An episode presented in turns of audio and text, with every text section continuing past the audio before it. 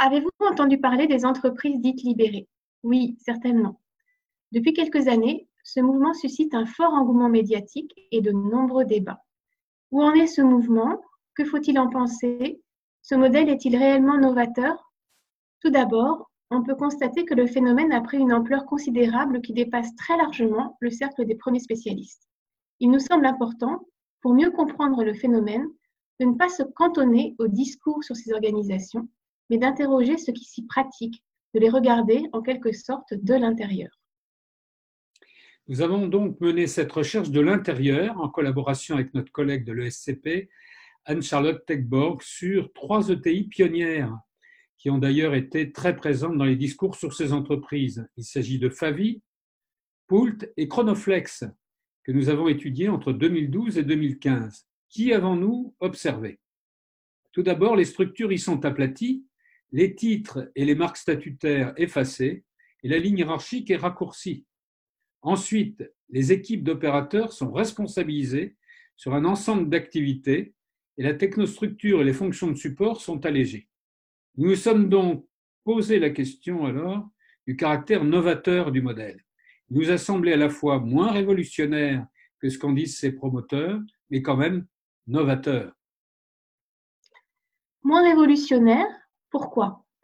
Ce modèle de la libération n'est pas sans rappeler aussi un autre courant, celui du management participatif, pour lequel il y a eu un fort engouement dans les années 1980, jusqu'à ce qu'il tombe dans l'oubli. Il y a pourtant de la nouveauté dans le modèle des entreprises libérées. En particulier, nos analyses montrent un renouvellement des formes de participation. Dans nos trois entreprises, la participation n'est pas une simple parenthèse dans l'activité. Au contraire, elle est un mode de fonctionnement qui s'impose à tous, à tous les niveaux de l'organisation. On voit aussi que l'accent est mis sur la démocratisation de l'innovation. Enfin, le rôle des dirigeants est clé.